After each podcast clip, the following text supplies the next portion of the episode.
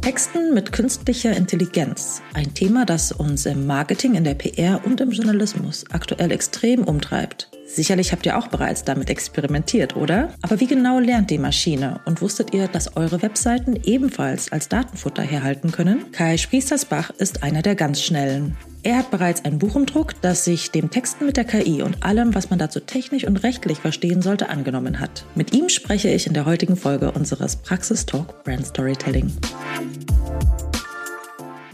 Kai, herzlich willkommen erstmal. Hallo, vielen Dank, ja. Und natürlich, äh, klassisch wollen wir dich natürlich auch erstmal vorstellen. Du hattest deutlich auf LinkedIn auch gepostet, dass vor einem Monat, also wir haben die auf Aufnahme jetzt im April, vor einem Monat, so im März, hat äh, ChatGPT noch nichts zu deiner Person gefunden. Und jetzt mit ChatGPT 4 gibt es auf jeden Fall schon mal erste äh, wahre Fakten. Auch ich lese mal vor, was du gepostet hast. Du kannst es ja oh, selber ja. noch mit Füllen mit Sachen, die vielleicht auch den Leuten mehr sagen könnten. Aber zumindestens ist nicht falsch, wenn ChatGPT schreibt, Kai Spriestersbach ist ein deutscher SEO-Experte, Online-Marketer und Berater. Er ist bekannt für seine Arbeit in der Optimierung von Websites für Suchmaschinen und hat dazu beigetragen, die Sichtbarkeit und das Ranking von vielen Websites in den Suchergebnissen zu verbessern. Darüber hinaus zeigt er sein Wissen und seine Erfahrungen durch Blogposts, Podcasts und Vorträge bei verschiedenen Veranstaltungen. Es ist möglich, dass Kai Spriestersbach seit meinem Wissensstand im September 2021 weitere Erfolge erzielt hat. Erzähl uns doch, ja. was zu deinen weiteren Erfolgen seit September 2021. Es ist total erstaunlich, dass äh, es überhaupt in der Lage ist, äh, zu mir schon was zu sagen. Es hat noch nicht vor, vor allzu langer Zeit kam da nämlich noch nichts raus. Oder wenn man es äh, gezwungen hat, sich irgendwas zusammenzufantasieren, sind eigentlich teilweise bescheuerte Sachen oder so ganz allgemeine Phrasen, die halt irgendwie auf jeden zutreffen, äh, äh, zustande gekommen. Äh, es hat sich ein bisschen tatsächlich geändert. Also seitdem, äh, ich bin jetzt schon seit einigen Jahren nur noch als äh, äh, Unternehmer unterwegs. Also ich bin aus dieser ganzen SEO-Beratung mehr oder weniger raus. Ich habe ja eine lange Zeit in Agenturen oder auch Inhouse gearbeitet. Und es hat eigentlich mit Corona angefangen, dass ich immer mehr mich um eigene Projekte gekümmert habe und dann habe ich auch noch mal im Corona-Lockdown äh, mein Master nebenberuflich gemacht. Bin jetzt äh, Master äh, im Bereich Web Science, also noch mal ein bisschen breiter angelegt und konnte da meine ganze Neugierde stillen und bin jetzt halt so richtig in den KI-Topf gefallen. Da würde mich natürlich mal interessieren, ähm, wie man da überhaupt auch jetzt genau sich auf dieses Thema ähm, spezialisiert. Also was reizt dich daran? Also generell ist es bei mir so, ich will immer, seit ich ein Kind war, habe ich schon Sachen auseinandergebaut und habe immer reingeguckt, wie funktioniert's und wollte es immer verstehen. Manchmal hat es auch damit geendet, dass es dann kaputt war. Aber den, ähm, ja, den, den Antrieb sozusagen habe ich nie bis heute nicht verloren. Und äh, irgendwann hat ja Google dann mal angekündigt, dass sie jetzt ähm, künstliche Intelligenz entwickeln wollen oder hat, kam da auch die Ankündigung, wir sind jetzt eine AI First Company und äh, sie haben dann dieses Sprachmodell BERT ähm, in die Suche integriert. Und als SEO war für mich dann klar, ich muss mich damit beschäftigen. Und ich wollte es halt auch nicht oberflächlich tun, sondern ich wollte wirklich verstehen, was passiert da. Vor allem, weil ich davon ausgehe, dass ja, wenn, wenn Google mit sowas anfängt, dann wird es nicht bei einem ersten Entwurf bleiben, sondern wird es wahrscheinlich die nächsten Jahre so weitergehen. Und um so ein Gefühl dafür zu kriegen, wie es in den nächsten Jahren weitergehen könnte, muss man ganz tief rein. Also habe ich mir wirklich äh, Research Papers angeguckt. Ich habe mir Machine Learning Kurse auf diversen amerikanischen äh, Unis. Das Gute ist in dem Bereich ist der Fachkräftemangel so extrem, dass es fast an allen Hochschulen und auch Unternehmen kostenlose Kurse dazu gibt. Normalerweise zahlt man ja richtig viel Geld für Stanford-Kurse oder sonstige Dinge oder auch bei Udemy oder ähm, wie sie alle heißen. Und dieses Thema KI, da sind die Leute froh, wenn sich äh, jemand damit beschäftigen will. Also ich habe da wirklich eine Motivation gehabt, mich da ganz tief nochmal reinzugraben und, und habe also erst dann, sage ich mal, mache ich Schluss, wenn ich das Gefühl habe, ich kann es so einfach erklären, dass ich es meiner Mutti erklären kann. Das ist bei mir immer der Anspruch. Ich muss es so gut verstehen. Das ist ja auch so die Feynman-Technik, wenn du es dann in einfachen Worten wirklich erklären kannst.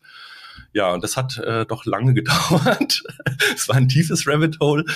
Aber seitdem das ist halt cool, weil jetzt kann ich immer, wenn was Neues kommt, das sofort einordnen. Dann, dann lese ich nur irgendwie, ja, das neue GPT-4 hat das und das und das. Ah ja, okay, dann weiß ich ungefähr, also es hilft einfach, da einmal tief reinzugehen, um, ja, und auch, sage ich mal, mich überraschen jetzt die Dinge, die momentan passieren, nicht wirklich großartig. Ich rechne mhm. schon damit, Ähm, und und das, das bestätigt mich darin, dass es sich halt lohnt, ähm, die Zeit, sage ich mal, zu investieren. Und, und das macht mir halt auch wahnsinnig Spaß. Und das Schöne ist ja auch, dass du anderen Leuten jetzt auch ein bisschen Zeit ersparen möchtest, indem du zumindestens auf der Ebene, wie man das grob zusammenfassen kann, auch mit einem Buch machst, ne? Weil du gehst ja schon auch auf einige technische Grundlagen ein, bevor es dann in das kreative Texten geht oder das Text mit der KI geht. Und das ähm, zumindest an der Oberfläche hat man dann vielleicht hoffentlich auch als Leserin von deinem Buch bisschen was mitgenommen, womit man auch langfristig wieder auch seine, seine äh, die Sachen besser einordnen kann. Ja, ich habe das tatsächlich sogar so ein bisschen als trojanisches Pferd verstanden, weil momentan jeder natürlich sich damit beschäftigt und irgendwie ChatGPT ausprobiert und dann werden ja auch diese, diese Prompts, also die Anweisungen werden geteilt, was am besten funktioniert und so weiter. Mir ist dann ganz oft aufgefallen, dass die Leute halt gar nicht verstehen, was da passiert. Da werden dann Prompts geteilt, die, wo ich weiß, die können so gar nicht funktionieren oder die machen einfach keinen Sinn. Und vor allem also ich mache mir mittlerweile schon eher Gedanken um, um, um, um Regulierung, um staatliche Regulierung. Mhm. Wir brauchen da auch Regeln. Da gibt es ja ganz viele, ähm, nicht nur ethische Fragen, auch rechtliche Fragen. Und wenn wir das als Gesellschaft, sage ich mal, sinnvoll regulieren wollen, dann, dann müssen wir auch in der breiten Masse ein Verständnis dafür haben. Dann müssen die Leute verstehen, äh, wie funktioniert das, was passiert da. Und das ist so ein bisschen das, was ich mir halt mit dem Buch auch auf die Fahne geschrieben habe. Und, und jetzt eben versuche wirklich, es in einfachsten Worten zu, so, ja, rüberzubringen, damit sich jeder dazu irgendwie eine Meinung bilden kann. Das finde ich halt ganz wichtig, weil wir können das nicht ein paar wenigen Unternehmen, äh, vor allem keinen amerikanischen, überlassen. Die haben dann wieder ihre ganz eigene äh, Gesetzeslage und, und Denkwelt und so. Die, ja, die, die, die kümmern sich dann eher darum, dass, dass man mit dem Ding irgendwie keine erotischen Geschichten schreiben kann, als äh, dass es irgendwie sich um Datenschutz kümmert zum Beispiel. Mhm. Ja. Äh, bleiben wir aber noch mal bei deinem Anfangsplädoyer. Du versuchst es so einfach wie möglich auch für dich zu begreifen und weitergeben zu können und hast jetzt das Buch als trojanisches Pferd, weil die Leute sagen, okay, Texten ist so ein Thema, aber du willst denen eigentlich auch mitgeben, was eigentlich der ganze technologische Background ist. Wir wollen, wir gehen jetzt mal von, bei unseren ZuhörerInnen nicht davon aus, dass sie noch nie von künstlicher Intelligenz gehört haben oder so die grundlegenden Sachen dazu nicht wissen, aber ähm, in deiner Gliederung hattest du auch nochmal die Abbegrenzung zum Beispiel zu Roboterjournalismus ja. und regelbasierten Systemen, Natural Language Processing ähm, aufgeführt als Gliederungspunkt. Vielleicht setzen wir da ein bisschen an, weil ich glaube, Jazz ist vielleicht noch was, wo man sagt, okay, das sind doch vielleicht Synonyme. Mhm. Ähm, also zum Beispiel Roboterjournalismus versus künstliche Intelligenz. Wie, kann, wie können wir das einordnen? Ja, das ist eigentlich ein super Einstieg, weil äh, ich weiß nicht, wer eure Zuhörer sind, aber vielleicht haben sie tatsächlich im Journalismusbereich schon mit solchen Systemen zu tun gehabt. Oder im, im E-Commerce äh, gibt es schon seit Jahren, sage ich mal, die Möglichkeit anhand von, von Produktdaten, die in irgendeiner Form von strukturierten, ja, äh, ob es in, in einem PIM ist, also in einem Produktinformationsmanagementsystem oder halt irgendwo aus der Datenbank sozusagen und anhand dessen mit ähm, ja von Menschen vorgetexteten Rohtexten, würde ich das mal sagen, ähm, wo man einfach anfängt, quasi einen Be Produktbeschreibungstext zu schreiben, dann anfängt Wortvarianten, also Synonyme hinter, zu hinterlegen, äh, für einzelne Sätze, auch Alternativformulierungen für verschiedene Sätze und dann befüllt man darin dann die Varianten oder für die Vari Varianten bestimmte Felder, zum Beispiel den Produktnamen, die Größe, das Material und so weiter und generiert daraus quasi ja äh, automatisiert Texte. Ähm, man kann es auch bei Spielberichtsbögen im Amateurfußball wird es zum Beispiel gemacht in den unterklassigen Ligen. Da lohnt sich ja nicht unbedingt jemanden hinzusetzen, der, sag ich mal, für äh, FC Hintertupfing gegen SV, weiß ich nicht, Sandhausen äh, 09 in der siebten Liga oder so. Da wird sich keiner hinsetzen, sondern dann, dann hat man ja den Spielberichtsbogen, der auch beim beim Fußballverband eingereicht werden muss und hat im Prinzip nur so eine Art Lückentext, der dann einfach befüllt wird und da kommt dann halt so ein bisschen, man kann das jetzt auch, also es gibt Anbieter, die bezeichnen auch das als KI, natürlich, es verkauft sich auch viel besser, aber im Endeffekt sind es ja äh, ähm, Platzhalter-Lückentexte mit, mit Varianten, dass halt nicht jeder Satz immer anfängt mit das keine Ahnung, das Spiel endete mit 4 zu 0, sondern da gibt's dafür halt auch fünf, sechs, sieben oder zehn Varianten, das zu formulieren. Und dann wird das Ergebnis da jeweils eingefügt und je nachdem, wer gewonnen hat, ob es da halt ein Heimsieg war oder ein Auswärtssieg, kommen andere Sätze hin. Also die sind zum Teil schon sehr komplex. Aber der wichtige Unterschied ist, alle diese Systeme äh, können nur etwas ausspucken, was vorher ein Mensch ganz gezielt quasi dahinterlegt hat.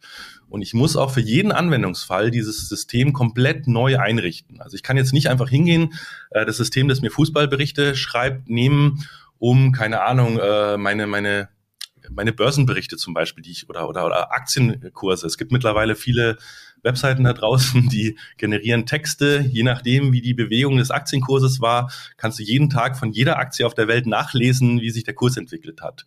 Ähm, da ist dann halt ganz wichtig, dass auch nichts Falsches drin steht. Deshalb nimmt man da diese Systeme, wo man eben fest hinterlegt, du kannst nur diese Sätze, nur diese Varianten verwenden und die und die ähm, Lücken sozusagen befüllen.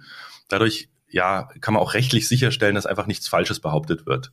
Also um, um den Blick wieder zu weiten Richtung KI, das kann man auch als KI bezeichnen. Das ist ja alles immer so eine Definitionsfrage. Mhm. Äh, vor 20 Jahren war natürlich KI nochmal was ganz anderes wie heute.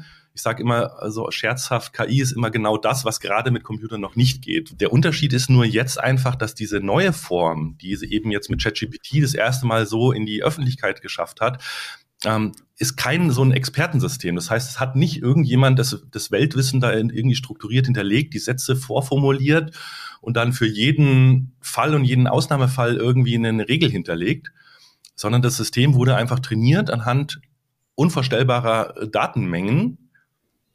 Ähm, und äh, die Maschine lernt eben über maschinelles Lernverfahren darin selber Strukturen zu erkennen. Also man, man, man gibt ihm ein Optimierungsziel vor. Das ist in dem Falle das nächste Wort zu vorherzusagen und äh, schmeißt dann jede Menge Texte rein, wo einfach immer das nächste Wort ausgeblendet ist. Und die Maschine lernt einfach aus den Strukturen, die in natürlicher Sprache vorkommen, weil wir nehmen natürlich äh, ja sowas wie Grammatik ist als Struktur natürlich äh, da drinnen. Das sind ja keine zufälligen Wortaneinanderreihungen. Ähm, und so lernt dann diese, diese KI oder dieses Sprachmodell, sagt man da auch dazu, oder großes Sprachmodell, sagt man mittlerweile, weil die wirklich sehr komplex sind, lernt dann eben ähm, und, und merkt sich die Strukturen, die in natürlichen Texten einfach vorkommen. Und es sind erstmal nur sowas wie Grammatik, dann konnten die Systeme auf einmal übersetzen und plötzlich, das war übrigens nie beabsichtigt, hatten die sowas wie Weltwissen. Dann konnte ich auf einmal fragen, wie funktioniert ein Verbrennungsmotor und und allein nur, weil das System immer das nächst wahrscheinlichere Wort aneinander reiht und das so oft tut, entsteht da plötzlich ein Satz draus, der mir erklärt, wie ein Verbrennungsmotor funktioniert. Das ist total abgefahren. Also das, das war wirklich auch für die KI-Forscher eine Überraschung wenn einfach ein gewisses Wort in den Trainingsdaten in einem gewissen Kontext äh, verwendet wird, lernt die KI ähm, oder die Maschine daraus einfach die Beziehungen sozusagen herzustellen, rein auf Wortwahrscheinlichkeiten. Das wirkt dann für uns wie ein Verständnis, aber es ist kein Verständnis. Also die KI hat keinerlei Vorstellung, ist es jetzt ein, ein Tier, ein Ding, ein Mensch, ein, eine Maschine oder so. Für sie ist es einfach nur ein quasi ein Worthaufen. Aber weil da eben so viel sage ich mal, Wahrscheinlichkeiten und Abhängigkeiten. Das guckt sich ja nicht nur an, wenn ihr zum Beispiel mal das Smartphone, wenn dein Smartphone äh, hat doch wahrscheinlich auch so eine Vorschlagsfunktion. Wenn du, wenn du anfängst zu tippen, äh, werden dir mhm. die häufigsten Wörter ja schon vorgeschlagen. Wenn du da immer wieder auf das in der Mitte vorgeschlagene Wort klickst, generiert das ja im Prinzip auch einen Text. Der ist natürlich völliger Quatsch, weil mhm. der guckt sich immer nur das vorherige Wort an. Und diese Systeme sind so komplex, die gucken sich bis zu äh, in der großen Variante jetzt ungefähr 5000 Wörter quasi, also das, das 5001. Wort wird auf der Wahrscheinlichkeit aller vorhergehenden 5000 Worte berechnet.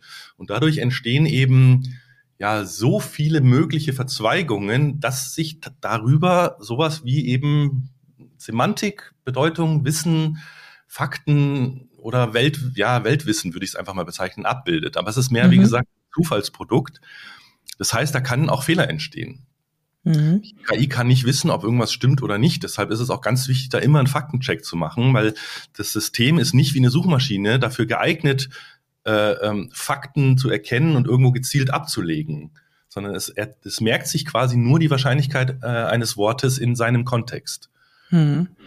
Aber es ist ja trotzdem spannend, weil so lernen wir Menschen ja auch. Wir haben ja äh, gerade in der Kombination mit Bildern, weil die KI ist ja nicht nur Text, sondern auch Bild und Video und Audio und alle Richtig. Sinn, also auch Geruchs- und, und, und äh, Taste natürlich nicht. Aber ne, wenn ich dann ein Bild von einem Pferd sehe und ich sehe die Bedeutung vom Pferd, so lernen auch Kinder, was bestimmte Begriffe sind. Ja. Und ja. Ähm, das Spannende ist ja auch, und da können wir vielleicht jetzt ein bisschen zum Inhaltlichen kommen, das, was das Texten mit KI ähm, besonders spannend macht und einfacher macht, aber wo man vielleicht auch als Mensch vielleicht gerade, wenn wir jetzt auf der semantischen Ebene bleiben, ne, mhm. in Wortkategorien wie Adjektiven, wie Gefühlen, in wo die Nuancen, wo die Konnotationen eine ganz besondere, auch ganz subjektive Rolle spielen oder man mhm. ganz bestimmte Gefühle auslösen möchte. Ne? Das ist ja das, wo wir jetzt immer noch sagen, ja, da sind wir der KI natürlich total überlegen. Ähm, deswegen lass uns da mal so ein bisschen uns an das Thema rantasten, wie du es jetzt auch betitelt hast, das Texten mit KI. Ja, ja. Und äh, ich fange mal ganz simpel an, einfach wie du es im Moment schon eingesetzt hast und wo du erste Erfolge für dich in deinem ähm, Alltag so siehst. Also was ich jetzt sage, kann sein, dass es in drei Monaten schon wieder alter Käse ist. Das will ich nur mal vorweg schicken, weil du hast gerade was ganz Wichtiges gesagt, auch das Thema Bilder und so weiter. Äh, da können wir oder sollten wir unbedingt auch gleich nochmal drüber sprechen. Ähm, also das heißt, in Kürze wird es da wahrscheinlich wieder neue Möglichkeiten geben. Was ich momentan sehr, sehr gerne mache, weil dafür ist die, das Sprachmodell, ist, wie gesagt, ist ein Sprachmodell, es ist ja kein Wissensmodell. Alles, was Texttransformation um, äh, angeht, funktioniert hervorragend. Das heißt, ich stelle einen Text zur Verfügung, in dem die Informationen äh, vorhanden sind und dann will ich davon eben eine Zusammenfassung oder eine Übersetzung oder ähm, zum Beispiel, du kannst dein, dein das Gespräch von unserem äh, Podcast könntest du ja mit einer mit einer anderen KI in ein Transkript übersetzen lassen ähm, dann kann dir zum Beispiel GPT-4 wunderbar aus diesem Transkript, wo ja, meine Sätze sind ohne Punkt und Komma, einen, einen gut lesbaren Text, den du tatsächlich als Blogpost veröffentlichen könntest, zum Beispiel daraus generieren oder ähm, auch dann sage ich mal, die interessantesten, also sowas funktioniert, äh, extrahiere die interessantesten äh, Aussagen des Gesprächs, mach mir Vorschläge für einen LinkedIn-Post, für Tweets. Äh, du kannst entweder sagen, er soll äh, oder die KI, ich sage immer er oder die, je nachdem, ob ich von ChatGPT oder der KI spreche, ist eigentlich egal. Das ist ja äh, ein, ein, ein Es oder was auch immer. Ähm, ja, äh, man kann sich verschiedene Aufgabenstellungen wünschen, von eben Anteasern bis hin zu erklären, vereinfachen für ähm, Kinder oder umschreiben in eine bestimmte Sprache. Also alles, was Texttransformation angeht, funktioniert hervorragend. Ähm, da sind auch nahezu der Fantasie keine Grenzen gesetzt, würde ich mal sagen, für alle Anwendungsfälle. Ähm, ich habe auch selber meine, ich habe drei meiner Blogposts von meinem Blog für das Buch ähm, in quasi umschreiben lassen habe einfach gesagt, guck mal, hier ist ein Blogbeitrag, äh, formuliere mir den mal bitte um in einen Text für ein Sachbuch oder in ein Kapitel für ein Sachbuch äh, im Stil von dann, ja, damals hatte Kai Spriestersbach noch nicht funktioniert. Ich habe ja noch kein Buch. Da habe ich tatsächlich äh, den äh, Herrn Harari äh, als Prototyp herangezogen, der ich liebe seine Sachbücher, äh, sowas wie, wie Deus ähm, Homo Deus zum Beispiel ist eines meiner Lieblingsbücher, ähm, der auch eine sehr schöne Art hat, Dinge, eben komplexe Sachverhalte einfach zu erklären. Und das hat erstaunlich gut funktioniert hat sogar dann dann so so Dinge gemacht wie äh, den den Leser direkt anzusprechen. Stell dir doch mal vor, du lebst in einer Welt, in der so und so, also auch Analogien, Metaphern und solche Dinge funktioniert wirklich hervorragend. Und für mich ist es so eine Art kreativer Partner. So ähnlich, es gibt ja Pair-Programming, die Programmierer kennen das, wo man zu zweit am Code sitzt. So ähnlich ist es quasi Pair-Writing, nur mit der KI. Also ich nutze die KI wie, wie so ein Impulsgeber. Du kennst es vielleicht auch von dir, wenn du einfach mal so eine, so eine Schreibblockade hast. Du sitzt da und ah, weißt einfach nicht, wo sollst du anfangen. Dann, dann reicht es manchmal zu sagen, schreib mir einfach mal einen Text über bla bla bla, was halt gerade deine Aufgabe ist. Und egal, was daran kommt, selbst wenn es kompletter Schwachsinn ist, ich weiß dann sofort, nein, das ist falsch, weil und schon, schon weiß ich, was ich schreiben soll. Ich muss es ja dann richtig stellen, sozusagen. Manchmal ist es auch so gut, dass ich denke, wow, krass, okay, übernehme ich oder verändere es nochmal. Also es ist wirklich für mich so eine Art kreativer Impulsgeber, was meinen eigenen Schreibprozess angeht. Es ist eine Erleichterung und eine Teilautomatisierung in eben solchen Bereichen, wo ich die Informationen reingebe und das Modell es nur für mich umschreibt. Oder womit ich jetzt experimentiere, das ist aber auch momentan noch recht, recht schwierig, weil da muss man ja verschiedene Systeme andocken. Zum Beispiel, ähm, die KI kann sich wunderbar bedanken, wenn ich äh, eine neue Bewertung irgendwo bekommen habe. Jemand gibt eine Bewertung auf Google ab, dann kann die KI sich dafür bedanken und sogar auf den Inhalt eingehen, sagen, äh, vielen Dank, äh, dass du, keine Ahnung, mit dem Produkt XY zufrieden warst. Oder, oder selbst bei Kritik kann man eher der KI beibringen. Ähm, ja, da gibt's ja so, so Corporate Guidelines, wie man mit Negativkritik online umgehen soll und so weiter. Das kann die KI mit der richtigen Anweisung tatsächlich auch tun. Also dann, dann sagen, ja, melde dich doch bitte bei unserem Kundenservice, wir werden garantiert eine Lösung dafür finden und solche Dinge. Ähm, fantastisch.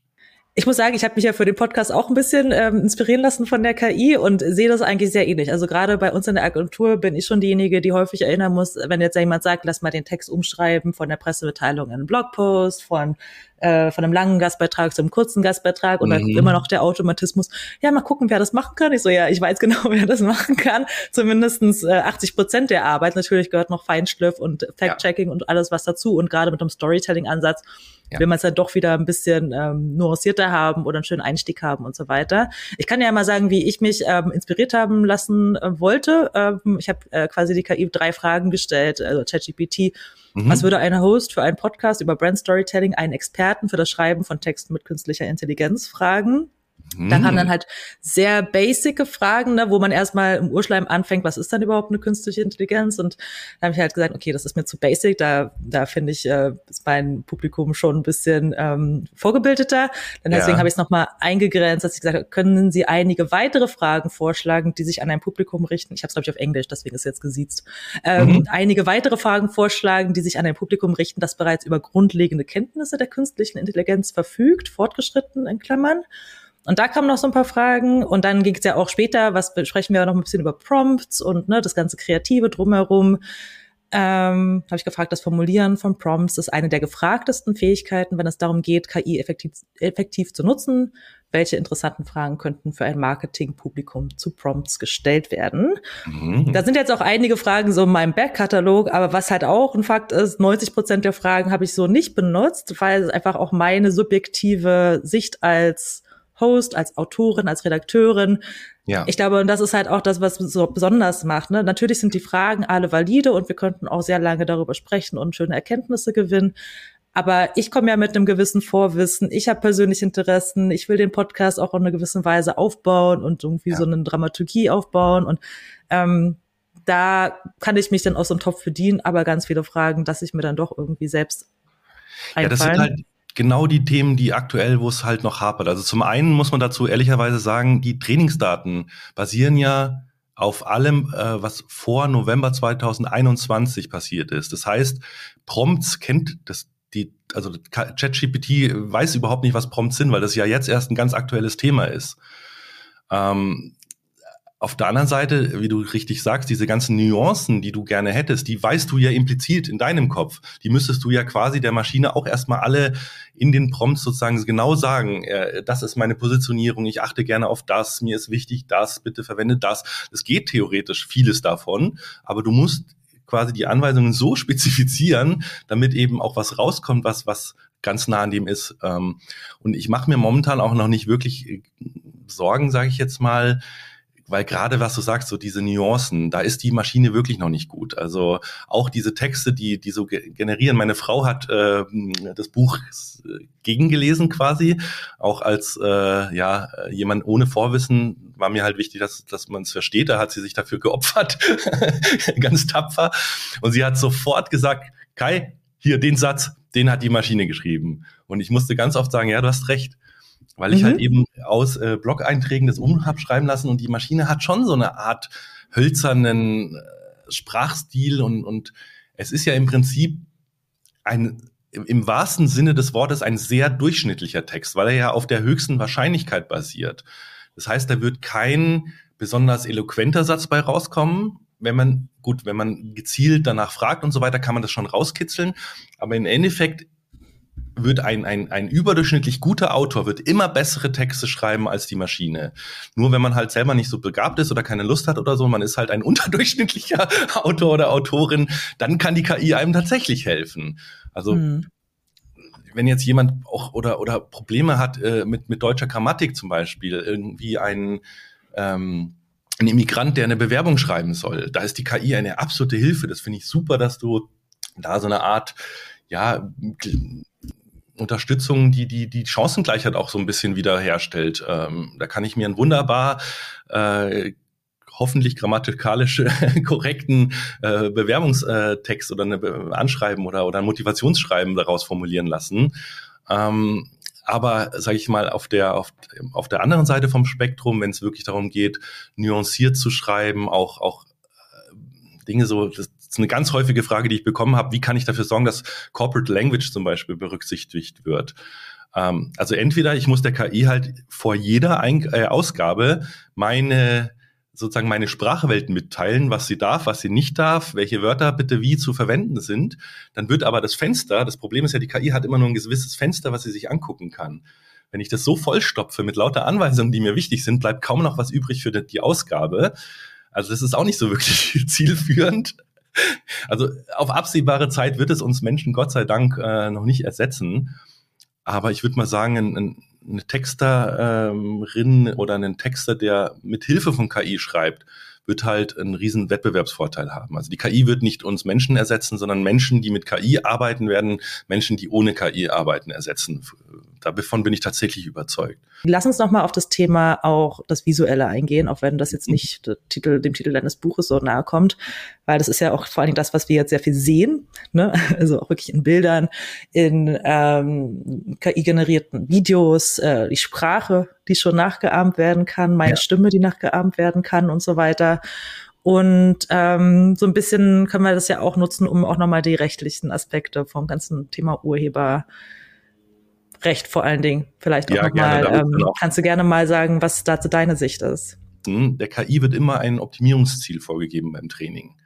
Das haben wir Menschen nicht. Wir Menschen, unser Optimierungsziel ist ja quasi die Welt zu begreifen. In allem, was wir tun, mehr oder weniger. Und die KI bekommt halt das Ziel, eine gewisse Aufgabe zu lösen. Und sie wird immer nur das minimal Notwendigste lernen, damit sie gerade so die Aufgabe äh, erfüllt.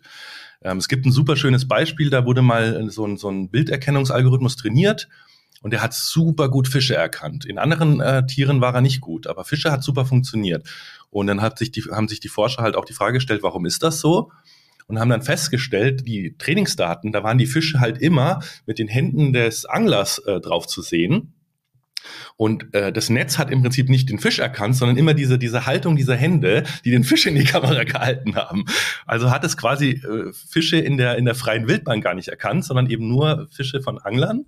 Mhm. an dieser Handstellung. Und, und das, da muss man eben halt auch aufpassen, je nachdem, welches Optimierungsziel man eben so einer Maschine gibt, können da Dinge passieren, die nicht absehbar sind vorher. Und wir sind jetzt an dem Punkt, GPT-4 zum Beispiel ist ja schon ein sogenanntes multimodales ähm, Netz oder System oder also das heißt, es wird nicht nur mit Texten trainiert, sondern auch mit Bildern und mit Beschreibungen zu diesen Bildern. Und die nächste Generation von Modellen, die wird auch Videos verarbeiten können. Ähm, Audio geht auch schon. Man bringt es jetzt halt alles in ein Modell. Momentan ist es ja eher so, man hat so den spezialisierten Algorithmus, der kann aus Text Sprache machen. Dann gibt es einen anderen Algorithmus, der macht aus Sprache wieder äh, Text. Ähm, und das Ziel ist es halt, ein Modell zu trainieren, das mit alle Arten von Informationen sozusagen äh, klarkommt und dahinter immer erkennt, und das ist ja, da sind wir wieder dahin, wo wir Menschen sind, eben, ist es ein Fisch, den ich da gerade sehe? Dann kann ich ihn auch beschreiben in Worten. Ich könnte vielleicht, gut, ein Fisch ist jetzt ein schlechtes Beispiel, der macht, macht wenige Töne, aber sagen wir mal einen Elefanten, dann müsste die KI auch gleich, wie sich ein Elefant anhört, weil vielleicht dazu auch Trainingsdaten vorliegen, vielleicht hat es sogar auf YouTube einen Haufen, also Google hat da so geile Trainingsdaten, allein mit den ganzen Videos auf YouTube. Da wird über kurz oder lang, es ist nur noch eine Frage der Zeit, die KI in den Bildern verstehen, was ist da, was passiert da gerade, was ist das für eine Szene, wer oder was sind da handelnde Akteure, was ist da wichtig und es eben, egal in welchem Format oder in welchen in welcher Art von, von ja, Daten das ankommt, sozusagen immer es zurückzuführen auf dieses mentale Modell eben. Was, was ist, was sind die Entitäten sozusagen? Das ist ja auch das, wo Google in der Suche versucht zu verstehen, ähm, ist Kai Sprießersbach jetzt eine Firma, ist es ein, eine Person oder ist es was auch immer? Das ist ja erstmal nur eine Zeichenkette für die Computer und, und da wird wahnsinnig viel geforscht und da glaube ich, können wir vielleicht sogar in naher Zukunft schon sehr, sehr äh, große Fortschritte sehen. Und da bin ich total gespannt, was dann passiert. Wir reden ja sehr viel über ChatGPT. Wenn es jetzt aber auch nochmal um andere Anwendungsfelder geht oder auch ums Visuelle oder auch bei Texten, du setzt mhm. dich ja sicherlich auch ein bisschen mit anderen Tools auseinander. Hast du da vielleicht noch so einen Underdog? Ähm, meine, in Agenturen gibt es ganze Forschungsabteilungen, die jetzt gerade 50 Tools durchwühlen und durchwälzen müssen und auch die Funktionen und die Preise zu vergleichen, was jetzt wirklich ja, ja. sich etablieren soll. Ähm, was, was würdest du raten, sich zumindest auch nochmal links und rechts anzuschauen neben ChatGPT?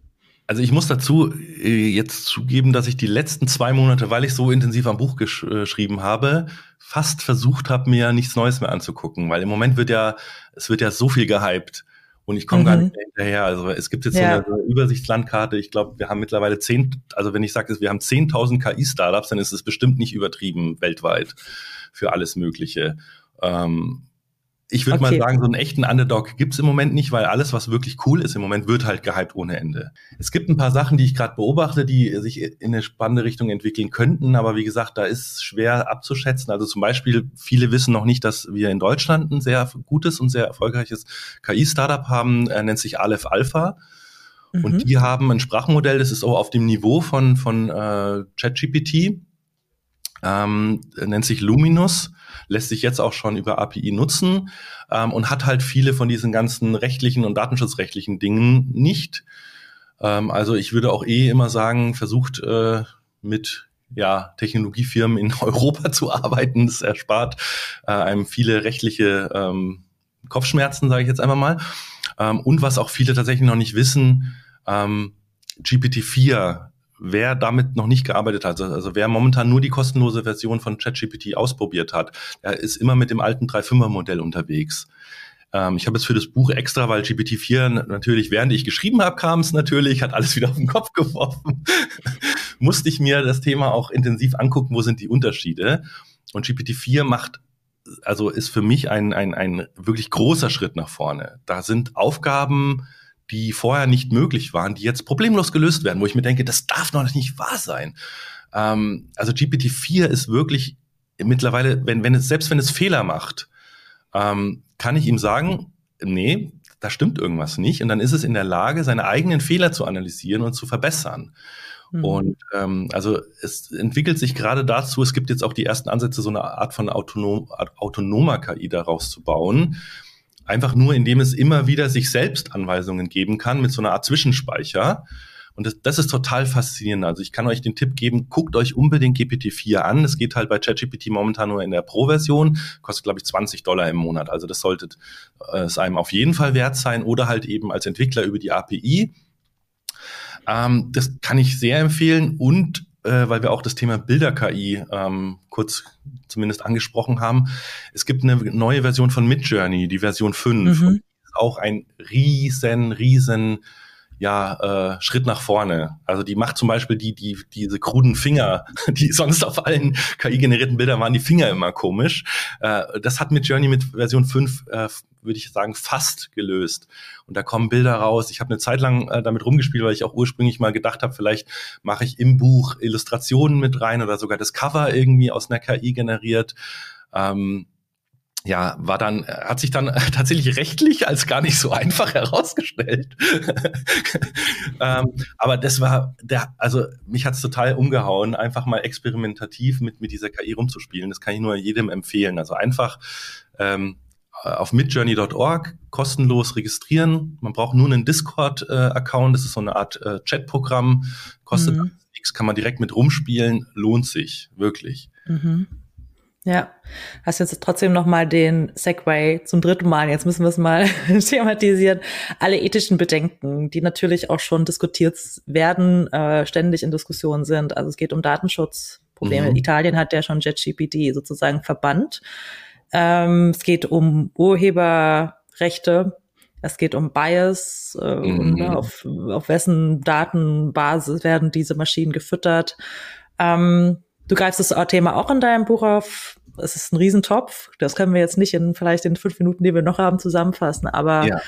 Mm, hier, was sind deine, was sind deine ähm, Top ja, Erkenntnisse, die du jetzt auch schon, was in der Diskussion auch schon an, an Diskurs da ist, wo es hingehen ja. könnte?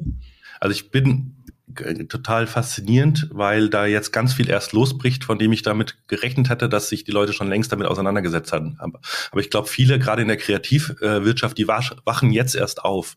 Also äh, gestern war, glaube ich, irgendwas mit Universal Music, dass die jetzt gegen generierte Lieder das erste Mal vorgehen wollen und so weiter. Also ganz viele merken jetzt erst, huch, das betrifft ja unser Geschäftsmodell.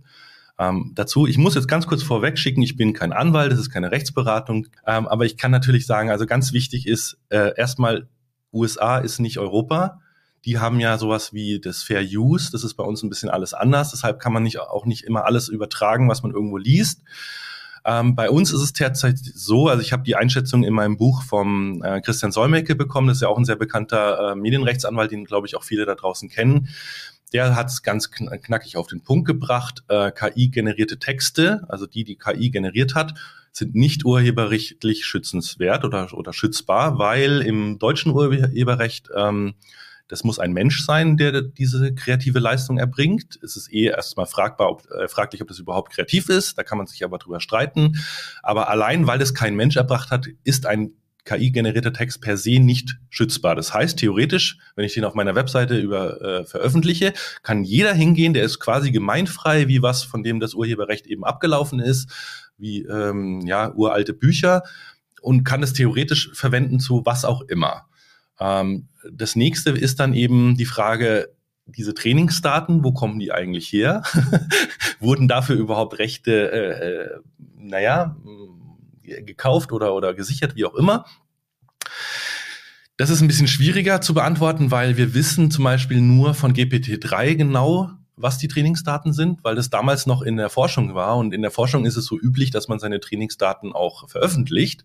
Bei GPT-4 zum Beispiel macht es OpenAI einfach nicht mehr, weil es, wir sind jetzt in der, äh, an einem Punkt angekommen, jetzt geht äh, das Geldverdienen los. Diese Modelle werden jetzt alle kommerzialisiert. Es wird fast nichts mehr darüber veröffentlicht, weder über die, also wir wissen von GPT nicht, wie viele Parameter hat es, wie ist das Netz aufgebaut, mit was wurde es trainiert, das ist alles jetzt geheim.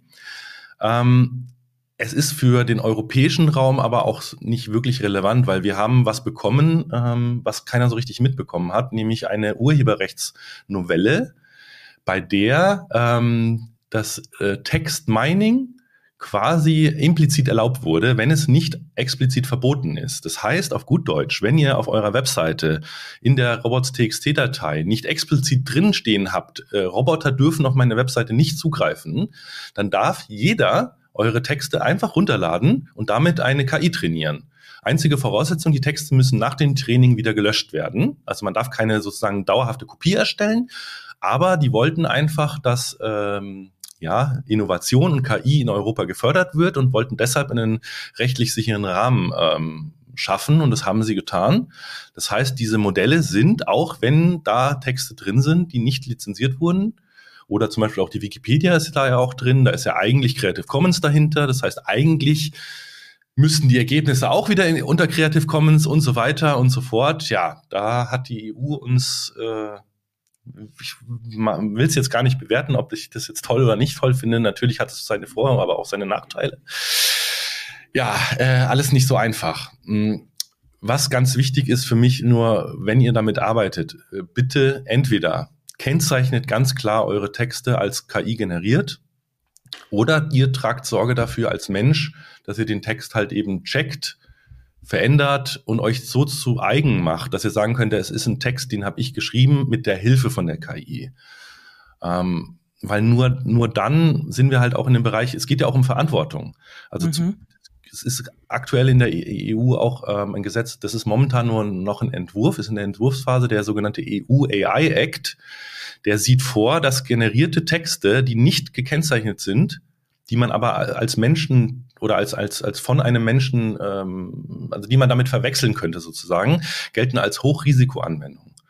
Weil eben damit so viel Schindluder passieren kann. Da kann von ja, Fake News und Desinformation, politischer Manipulation, da, da ist ja so viel vorstellbar. Oder stellt euch vor, da steht auf eurer Webseite plötzlich drauf, keine Ahnung, äh, gegen, Bauch, gegen Bauchschmerzen nehmen sie, weiß ich nicht, 80 Gramm Salz und das ist dann tödlich. Ups, kann passieren. Also die KI ist nicht fehlerfrei und in dem Moment, wo kein Mensch dafür Verantwortung nimmt, finde ich es sogar gut, dass die, dass die EU ähm, das als Hochrisikoanwendung einschätzt und dann, dann gibt es gesetzliche Auflagen, dann muss da ganz viel kontrolliert werden und so weiter.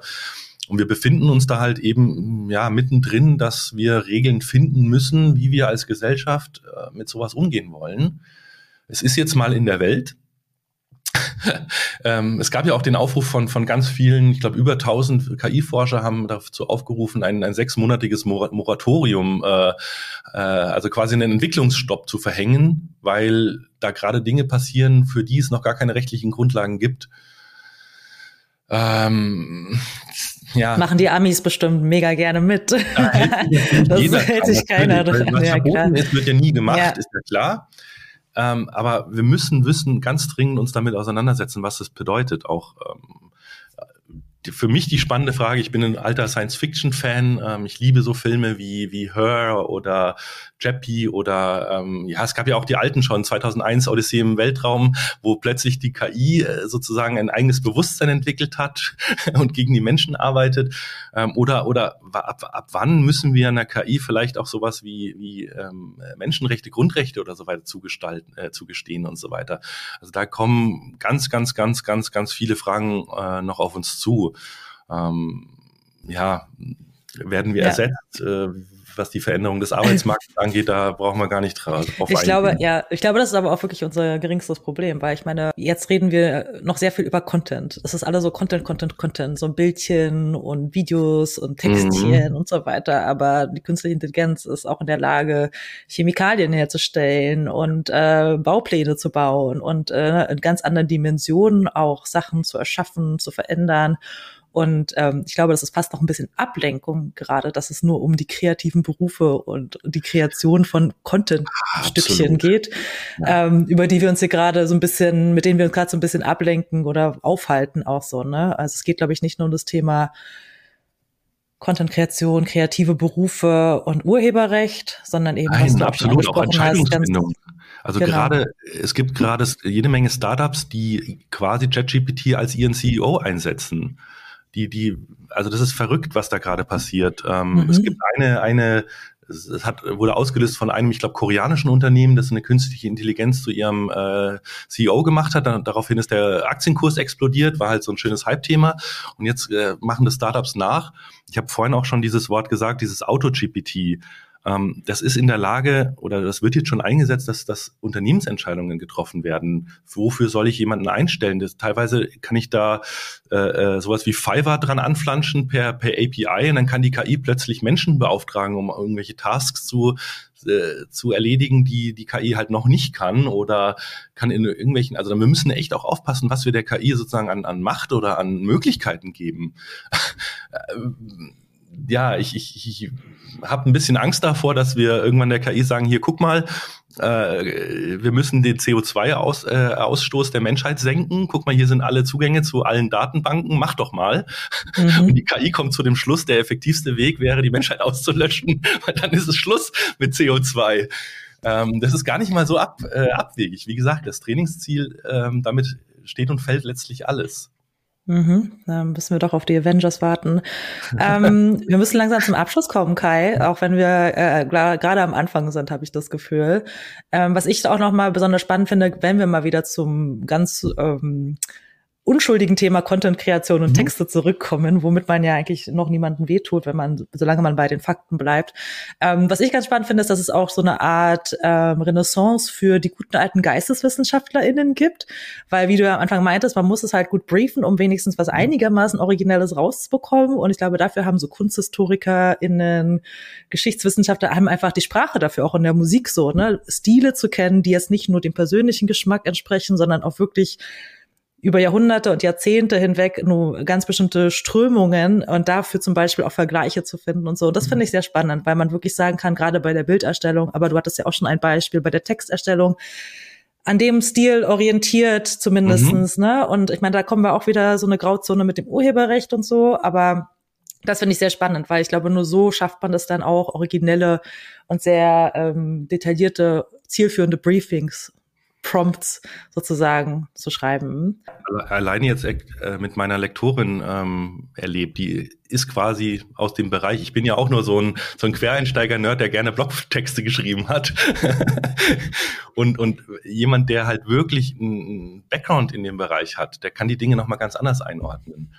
Ähm, ich habe mir teilweise von, von ChatGPT erstmal erklären lassen, wie denn ein bestimmtes Textformat aussieht oder eine bestimmte Textart, worauf es da ankommt und so weiter. Also jemand, der da wirklich äh, vertraut ist, deshalb sage ich ja, also Autoren und Autorinnen als werden, also wir werden, sage ich mal, die, die, die, die, die, die Verantwortung dafür nicht abgeben. Aber je besser ich natürlich weiß, was ich will und, und was möglich ist, desto effizienter kann ich damit umgehen und desto mehr ist es möglich. Und ähm, es kann jetzt nicht die, die Lösung sein, irgendwie einen Praktikanten hinzusetzen, der keine Ahnung, zum ersten Mal von einem SEO-Text irgendwie gelernt, gelernt hat und dann ChatGPT sagt, schreibe einen SEO-Text über XY. Dann kommt mit Sicherheit nichts bei raus, was irgendeinen Mehrwert hat für irgendwen. also von daher, ja, wir brauchen mehr mehr menschliche Intelligenz auf jeden Fall. Das ist, da, davon mhm. kann die Welt, glaube ich, nicht genug haben. das ist doch ein schönes Abschlusswort. Wie lange denkst du, wird dein Buch brauchen, bis es eine zweite Auflage benötigt, weil die Entwicklungen gerade so rasant sind? Die Frage ist tatsächlich eher, ob ich überhaupt noch mal eine zweite Auflage schreibe. ich habe jetzt äh, in meiner Bucketlist mal ein Buch geschrieben zu haben, jetzt äh, abgehakt oder wenn es dann ja. endlich in, in Händen ist. Ähm, die Frage ist halt, ob das wirklich ein, ein zeitgemäßes Format ist dafür. Mhm. Ähm, ich bin jetzt schon dran, für die Vorbesteller wahrscheinlich so eine Art ähm, Bonuskapitel nochmal zusammenzustellen mit den allerneuesten Informationen, die jetzt noch danach gekommen sind. Ähm, ja, wird sich zeigen. Mal gucken, auch wie das Feedback ist, was der Verlag sagt und so weiter. Da hängt ja auch viel dran, aber der Bereich wird sich wahnsinnig entwickeln, da bin ich mir ziemlich sicher. Also wer Lust hat, über den Bereich zu schreiben, also gerade auch generative KI im, im Bilderbereich, äh, glaube ich, wäre total spannend, auch mit, mit, also dann auch ein Farbbuch mit schönen Beispielen und so weiter. Aber äh, ja, viel Spaß bei der rechtlichen Abklärung. ja, ich denke dann, wie du meintest, ein Buch wird wahrscheinlich nicht immer das richtige Format sein. Aber nee, trotzdem hast du den Schritt gewagt, als einer der ersten, äh, das jetzt auch mal so die Grundlagen festzuhalten, für jeder Mann und jeder Frau verständlich zu machen. Und dafür danke erstmal. ähm, und danke für die, für den schönen Austausch. Ich hätte noch, äh, ja, ewig weiter diskutieren können und, und, und philosophieren können mit dir. Ähm, aber schauen wir mal, was jetzt das Jahr so bringt. Ich glaube, 2023 wird er sicherlich in die Historie eingehen, was das ganze Thema ja. und die Grundlagen dazu angeht. Ja. Und ja, letztes Jahr zu Weihnachten ging es ja, glaube ich, los. Mal gucken, wie es dann um die Jahres, um den Jahreswechsel 2023, 2024 aussieht. Vielen Dank, Kai, und viel Erfolg ja. mit deinem Buch. Dankeschön, vielen Dank.